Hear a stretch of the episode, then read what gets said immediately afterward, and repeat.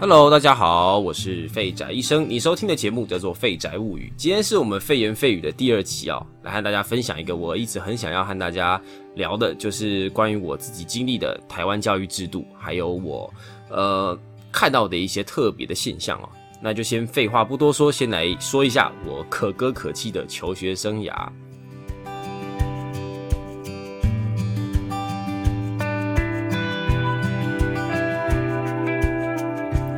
基本上呢，我自己是走一个台湾的技职体系啊。那现在呢，我也是毕业一阵子了。当时的状况呢，可能跟现在呢会有一些出入啊。这部分要先说一下。那我自己呢，现在简介一下，我出生在一个教育家族啊。那我老爸呢是一个小学老师，那我妈呢是公立幼稚园的老师。我妈妈那边的家族呢就更精彩了。我一个姨丈呢是某公立大学的副校长。那教的是法律相关的。那我另外一个阿姨呢，是一所私立高职的老师。我还有一个舅舅呢，是一所大学的约聘讲师。我的外公和外婆呢，则是当年呢受到了日本的教育。那他们也是在当小学老师的时候认识的。总而言之呢，你会发现我们家呢就是有一个教育界的背景啊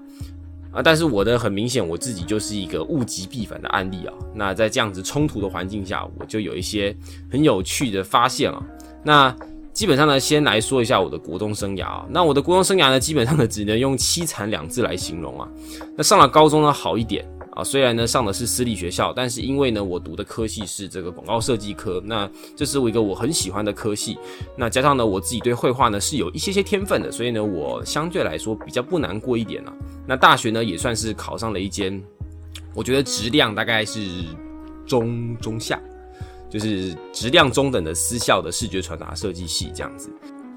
那在国中时期的我呢，基本上呢就是老师的死对头啊，真的不夸张啊。就是虽然呢我不打架不闹事，但是呢我的成绩呢差的非常离谱。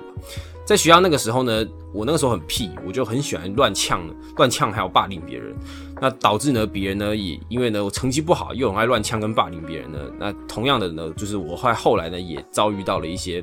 霸凌的行径啊，不过呢，我自己个人呢是觉得是也很合理啦，因为呢，毕竟啊，我当年的不成熟啊，那这边呢要向那一位呢被我曾经被我乱呛过的学生们啊、同学们啊说声抱歉啊，希望你们现在呢都幸福美满啊。那我那个时候呢，呃，其实呢，我我那个时候可能有些人觉得好奇啊，为什么我成绩不好，我还可以有资本去霸凌别人？其实呢，我觉得那个时候我的状态呢，其实是一个非常低落的一个状态。那那说真的，我这个人真的是很难在我没有兴趣的方面呢集中注意力啊。虽然呢，我后来呢也才知道一件事，就是我那些成绩很好的同学，其实大多数呢，哦，并并不是他们的真的是特别的优秀，而是他们的忍耐力啊真的很强。当然呢，也有非常聪明的同学啊。只是呢，总而言之，我想表达就是，呃，不是只有我觉得念书很痛苦。那这个事情呢，是我到后来才知道的。那这边呢，我的忍受力啊非常的低啊。那我也。我也是一个没有办法被骂的小孩，我一骂，呃我的精神呢就会飘走。我还记得我很小的时候啊，我爸以前呢教教我数学啊，他那个时候呢，他就那是我国小的时候，他就他就问我说，呃，请问一下，一百分钟是几个小时就几分钟？那我相信啊，即使是小学生啊，加减乘除呢，基本是应该要会的。那我当年呢，我我因为算的比较慢，那我爸呢就有点不耐烦的在逼问我，然后呢，这就这一逼问啊。我马上呢就宕机了，那我爸呢就问我说：“不然这样好了。”他还试图想要这个解题啊，他就问我说：“不然这样好了，我问你，呃，一个小时呢是几分钟？”我就说六十。那我爸呢就说：“那一百分钟呢是几个小时有几分钟？不就是一百减六十等于四等于四十嘛？那就是一小时就四十分钟嘛。”但是我那个时候被一骂，我就完全宕机，这种基本的完全都算不出来。那一直到很后面的时候呢，我才。体会到为什么我会这个样子，其实呢，就是在这种被逼迫的环环节之下，我觉得那是一种，呃，防备自己被伤害的一种权限，就是一种，因为呢害怕自己被伤害，所以呢，一旦遇到了稍微有点刺激，我的脑子好像就会自动的关机，然后拒绝思考。那我那这个状态其实一直甚至影响到我的工作的时候，其实也有一点类似的状况，就是我一旦压力大的时候，我的脑袋就会放空。所以呢，这边呢很感很感叹了，就是说，真的很希望啊，如果在在座的各位呢，如果有身为这个父母了，对小孩子真的还是要有点耐心的。好，那除此之外呢，其实呃，我我我觉得，我觉得这个机制其实说真的，事后回想起来，可能会觉得其实是一个蛮悲哀的过程。但其实那个机制，我觉得同时也帮助我了非常多啊。怎么说呢？因为我那个时候的国中的时候，竞争环境竞争环境是非常大的。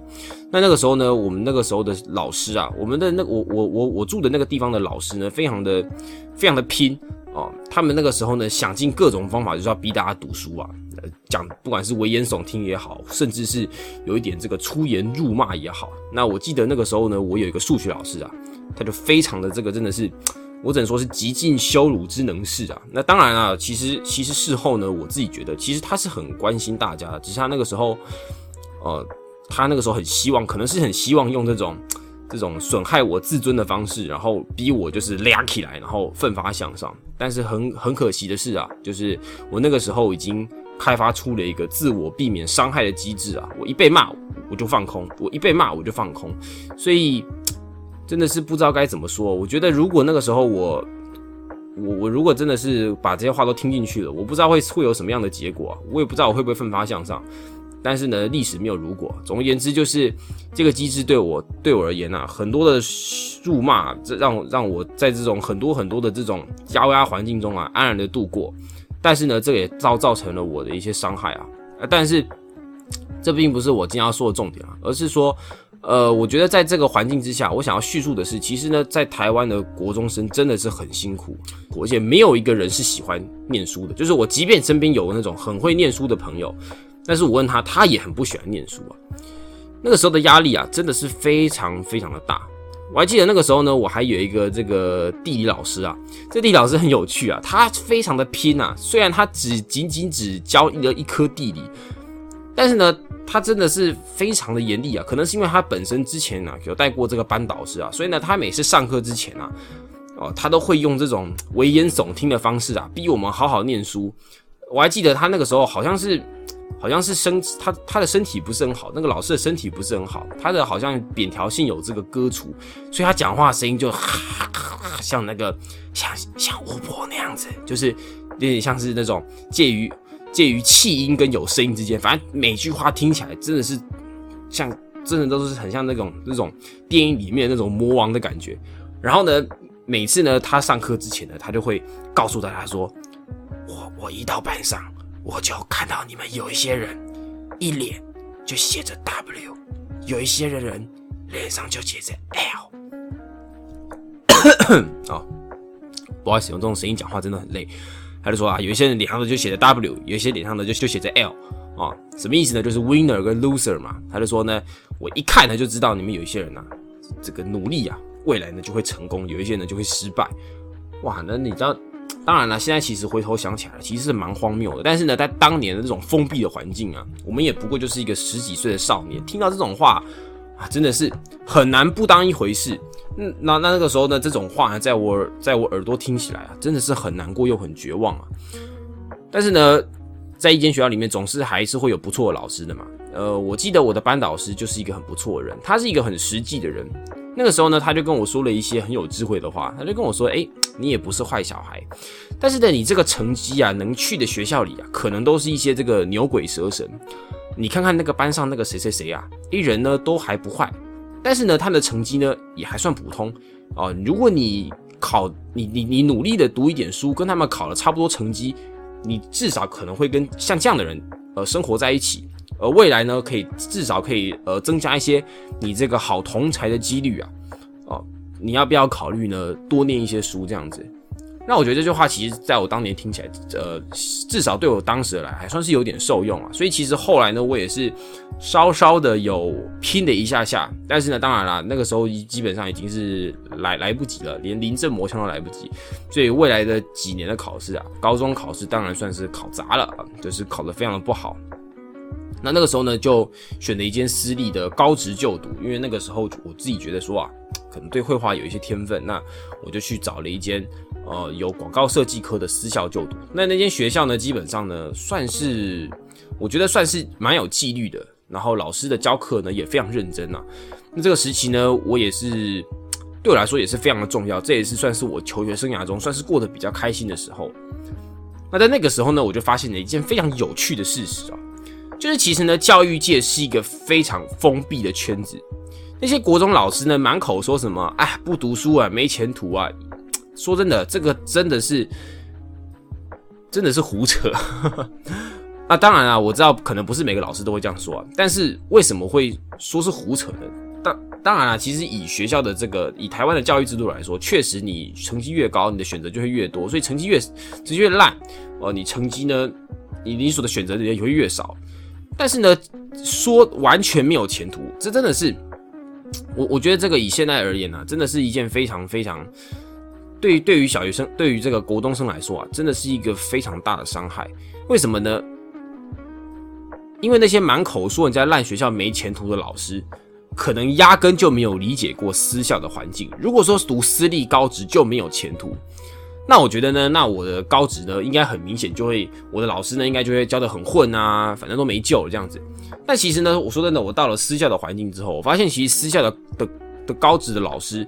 真的也是非常的严格，在要求我们的专业科目，而且他们也是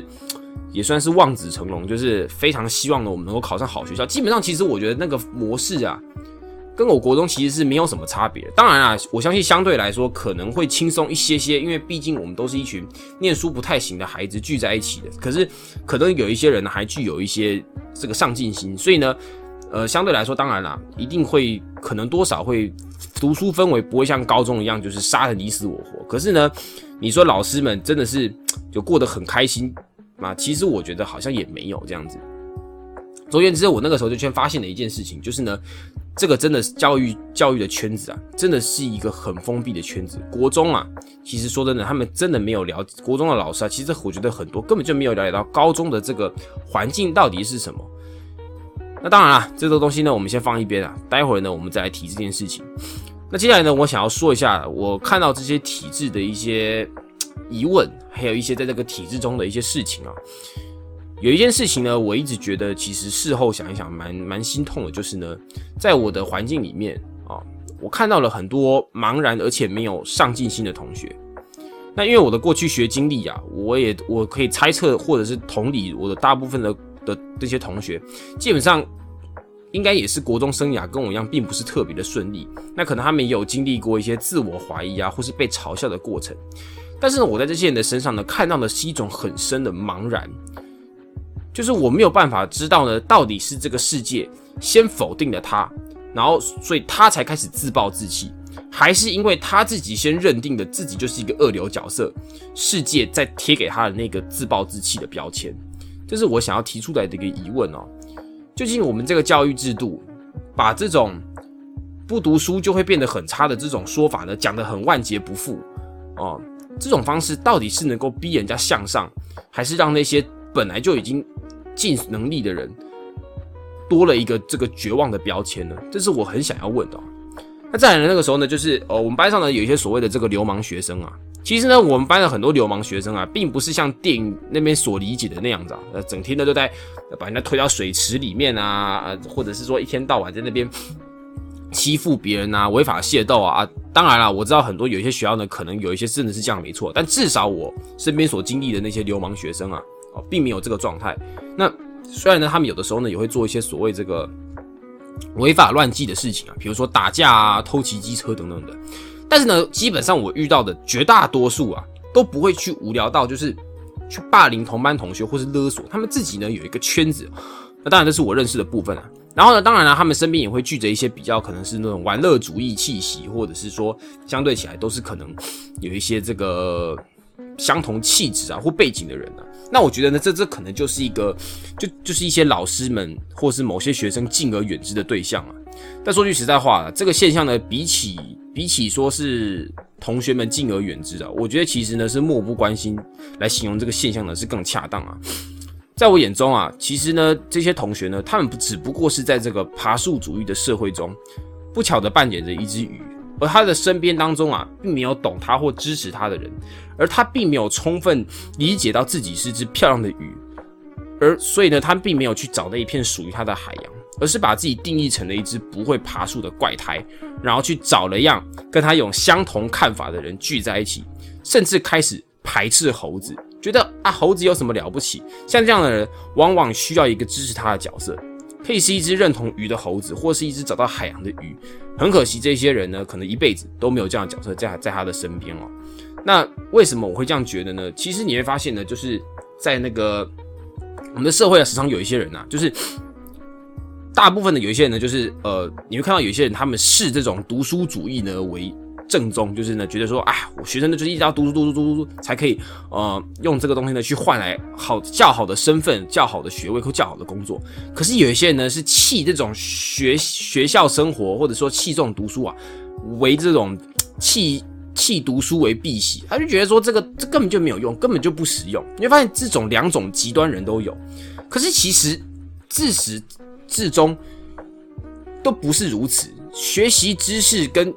被知识所制约是完全两回事的一件事情。可是呢，说呢，在我们这个环境，因为呢前面的这样子的这样的高压灌输，导致呢你会发现呢，在学校有一些那种不读书的同学，他们的不仅仅是他们有一些，他们有的时候不仅仅是这种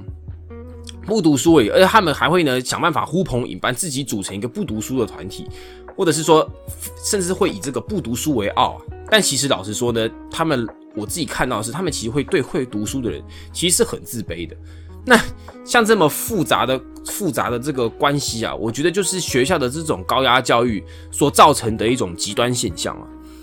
那这这是我自己觉得，这是我自己个人的看法啊，这是我一个觉得比较觉得很难过的一件事情啊。我觉得那样的状态呢，其实是一种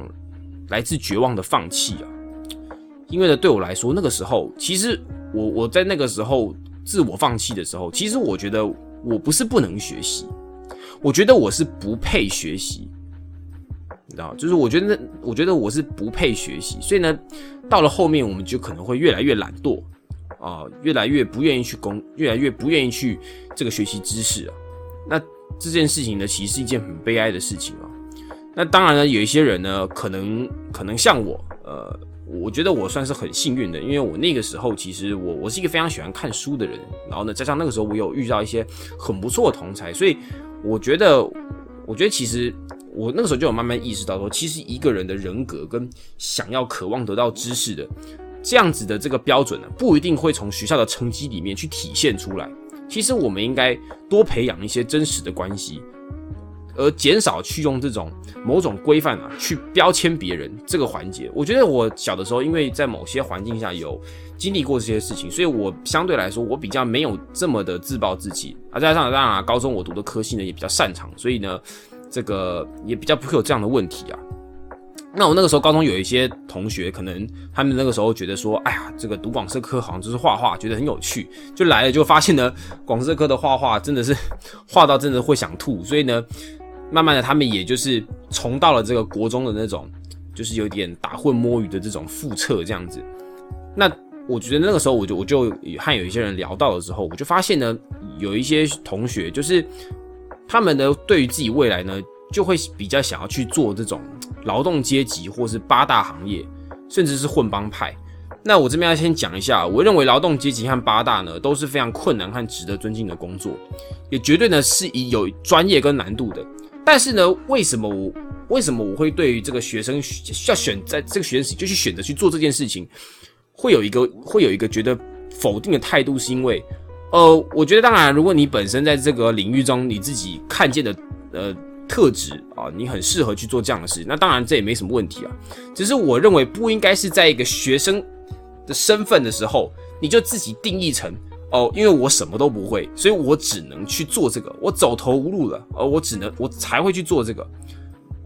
因为呢，我没有学习其他兴趣领域的资格哦，我也没有读书学习知识的权利哦，所以呢，我只能去做这样的事情。那我觉得呢，通常呢，我当然了，我不能说每个人都是这样，只是我那时候常常从这些我那些书读不好的朋友或同学身上，时常会感受到这样的氛围。我觉得这真的是我们教育真的也想要达到的效果吗？这是我在这边挂一个问号啊。那你会发现呢，在社会上呢，有一些人呢，因为会被这样的拒绝啊，或是被身边的长辈啊，或身边的人呢逼迫呢，成了这个知识分子啊，就断然否定了读书，也否定了这个知识的重要。慢慢的，就在这个小圈子的外界呢，拉开了鸿沟啊。其实，在某一些这个过去的长辈身上呢，其实也看得到啊。我相信大家呢，有的时候看一看这个爆料公社啊，或者什么，就会看到有一些那老一辈的人呢，也会有这样的思想出现啊。其实呢，这也这也是一个很悲惨的事实，因为其实历历史不断的在在重演，在某在有一些人呢，在某些领域呢被。呃，某些领域或是种族的人伤害过，就一辈子拒绝认同相关的人事物。那有时在我们眼中呢，觉得这很荒谬啊，也很难搞啊。但其实呢，这却是人心中最脆弱的地方，因为我们曾经啊，就是被某些有光环的人伤害过，所以呢，我们就会否定他们身上的光环。可是其实那些光环与人那那些人的决定，很多时候呢，其实是分开来的。那最近呢，我也在网络上看到很多的这个迷音呐，或者是说梗图啊，他们很喜欢说：“哎呀，我就烂啊，我废，我骄傲。”但呢，这些其实啊，都是一种自自嘲还有玩笑。可是呢，却让我联想到，有一些人其实他是不得不这么说，不得不把这样的自卑说成是一种荣耀，否则呢，他将无法接纳他自己。那这样的状态呢，其实我觉得，在过去的我呢，也时常有带有这样的情绪在里面，很骄傲的说这个东西啊，我就是不行啊。这种看似去正面面对啊，其实内心当中啊，并没有真正的去解决那样的问题啊。那接下来呢，我也想要再聊一聊这个关于老师的部分啊 啊，这部分呢，不好意思啊，可能会得罪到一些人啊。那当然，我必须要也要先说啊，我觉得老师的问题其实和体制呢有非常大的关系啊。可能在我们电影中看到那种什么类似那种什么啊放牛班的春天呐，或者是那个死亡诗社啊这种剧情的导师啊。这真的是我们会觉得啊很向往，可是这种老师啊真的是稀有动物啊！而且你看啊，像这种厉害的老师，在电影中呢几乎都没有什么好下场，那就更不用提在台湾这种社会里面了。所以呢，我针对的呢是整个的教育圈子啊。那我的科系呢是广告设计系，那基本上呢学的这个专业啊就是跟设计呢有非常直接的关系啊。但是呢，我的高中所读的所谓的设计概论啊、色彩原理啊，就是我去。我换到高职的这个体系里面，我所学习到的这些科目啊，其实其实还是还是那种学术性的这种内容居多。但其实说句实在话，就是它非常的没用，因为我所学的设计其实是非常重视实物操作的。那如果我都已经换到了职校环境，我却还是在走这种学院性的这种读这种需要背、需要理解、需要背啊、需要去这个分析，或者是说这种研究历史的东西。它真的有用处吗？当然啊，我自己觉得说这些东西其实也不是说完全没有用，而是呢，我们我们在大家都知道，可能有些人考过统测，我们的统测基本上还是以还是以考试，还是以笔试这些东西占了一个非常大的分数成绩。所以其实说说句实在话，为什么现在很多高职呢？有一些人会对他报以诟病啊？就是呢，其实。就是换汤不换药的感觉，我们换了一种模式，换了一个竞争环境，可是其实我们所面对到的问题，其实自始至终还是没有解决。那当然了，有些人会说啊，在这个社会的大齿轮下，制式的考试就只能给予这种相对公平，而我们人在这个人这么多的情形下，我们也只能给予这种相动，呃，这个相相对相对公平，就是创造创造规则，限制规范。那当然了，这部分我也可以理解啊。只不过呢，我们真的都已经是这个所谓的职校啊，但是我们的教材呢，却还是用那种学院研究的思考在编教材啊。不过这是一个比较复杂的问题啊，我们之后呢再来讨论。那还有一件事呢，是我高中真的觉得最无脑的事情啊。这部分呢，可能有一些设计系的人啊，呃，可能有一些共鸣啊。就是我高三的时候呢，那种国中升学这种既视感又来了。什么意思呢？我们的设计系基本的升学管道呢，就是科技大学。那推甄的时候呢，我们这边呢重视的东西就是作品集啊，就是简单说，就是把我们高中三年所画的东西、所所制作的东西呢，要编成的一一本厚厚的这个类似像备审资料的东西啊。不过因为我们设计系嘛，所以我们的备审资料呃不能随便用订书机订一订或孔装装一装，我们必须要做的非常的精美。好，但是不是重点啊，重点是。我们那个时候老师呢就一直跟我们说啊，大学的教授最喜欢看到我们的作品集啊，又厚又大本，看起来呢就是很充实。所以啊，我们就把一堆有的没的作品呢，就一直塞塞塞塞塞塞进去，甚至有些人呢连那种素描的苹果啊、香蕉啊都放进去。然后我就发现一件事情，就是呢，这东这个东西这样子的制作方式呢，作品集真的是非常的难看啊，真的是滥竽充数啊。你就会发现呢，高职的老师啊，当然我不说每一个。至少我们当时啊，这个某某个我们这个学校的某个老师啊，真的是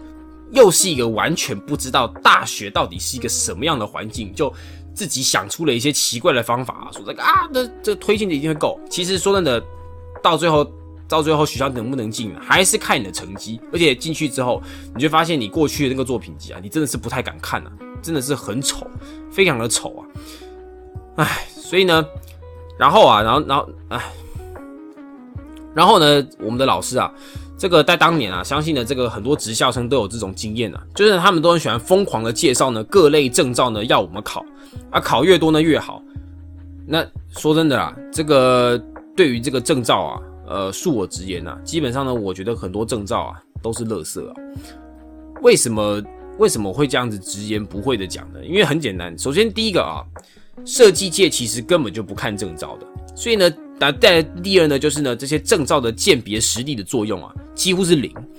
那先说一下，我只针对设计系啊，其他的系呢，我不敢讲。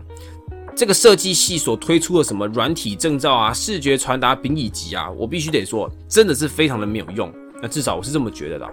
那我举个例子啊，我们当年呢在高中的时候呢，有这个有强迫要考取一个证照呢，叫做广告设计丙级，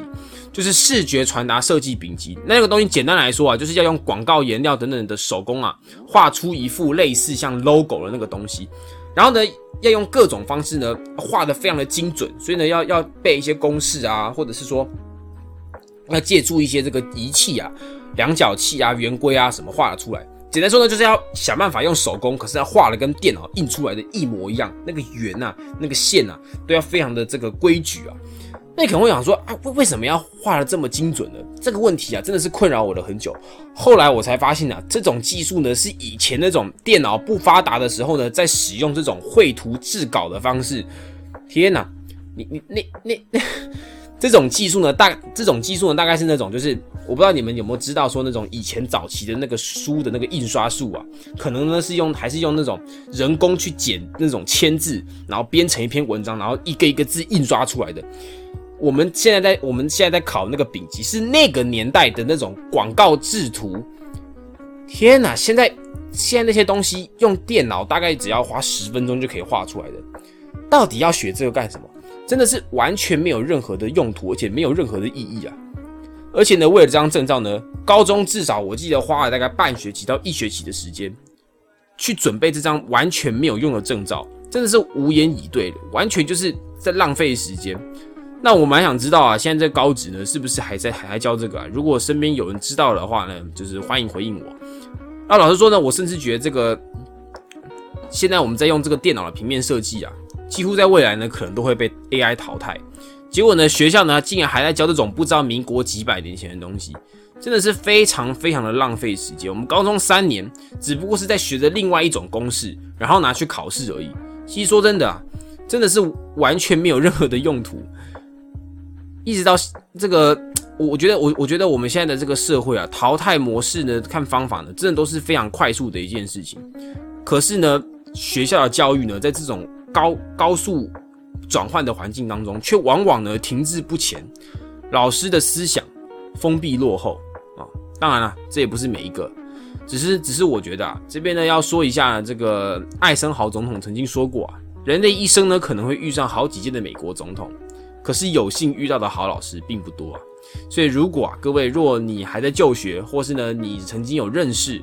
啊，真的是很不错，老师真的要好好珍惜，因为他们真的是少数动物。那最后呢，我想要和曾经和我一样，就是在这个环境中奋斗的人说啊，千万不要把学校课业当做是唯一一种学习。然后此外呢，学习的本质其实都是在强化你的本身，而不是证明自己价值的唯一途径。前阵子啊，我突然心血来潮啊，去了我以前的国中啊，走了一圈。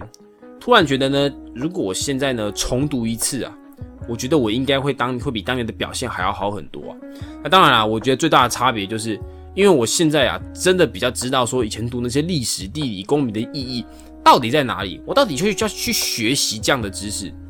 那反之，以前为了不让学生输在起跑点，就完全不分青红皂白，就让你去学那些有的没的，而且还学得非常的痛苦，甚至学不好就告诉你谁谁谁都可以。你不好就是你笨，你差你没有价值，无所不用其极的去创造这种逼迫的环境。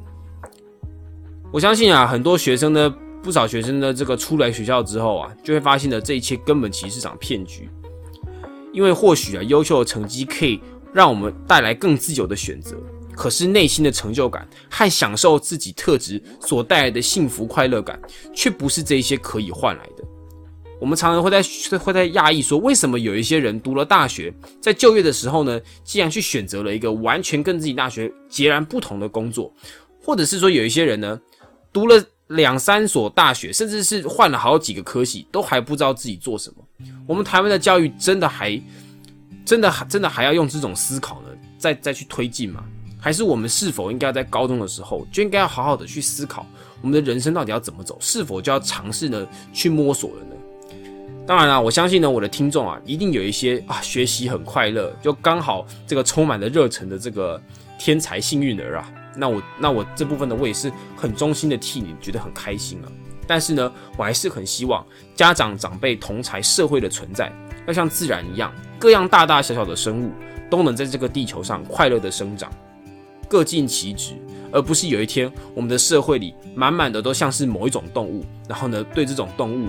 去茫然的去崇拜。那以上呢，这就是我的观察。呃，可能有一些说的不是很详尽哦，不是很正确的地方。那在劳烦大家呢，可以在在我的个人网站留言指教。那希望大家呢喜欢这一期，这是我的看法，谢谢大家。您收听的节目叫做《废宅物语》，我是废宅医生，欢迎来到我的网站聊天，分享你的看法哦。我们下次再见，拜拜。